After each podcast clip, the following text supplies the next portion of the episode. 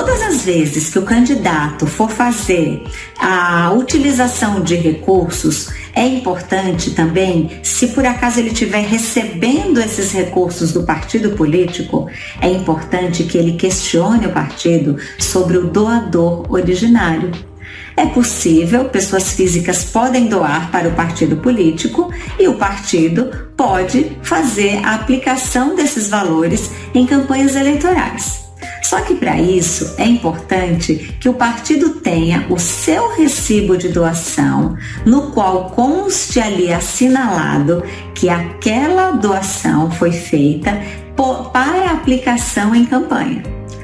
Se por, se por acaso pessoas físicas doarem para o partido, mas essa doação objetivar a sua manutenção de pessoa jurídica, por exemplo, pagar água, luz, internet daquele comitê, se, for, se essa doação for direcionada para a agremiação, essa pessoa física ela não estará sujeita a nenhum limite ela não vai estar sujeita aos 10% dos rendimentos de pessoa física.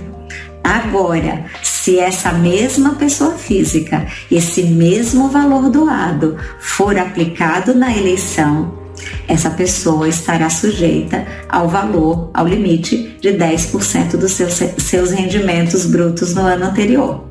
E aí, o candidato, quando recebe esse recurso e vai fazer o ingresso no sistema de prestação de contas eleitorais, o SPCE, que é o sistema que rege toda a movimentação eleitoral, tantos gastos, receitas, estimáveis, financeiros, não importa. As prestações de contas, tudo é feito nesse sistema na hora do lançamento de uma doação partidária, vai constar ali a caixinha aberta para a identificação do doador originário.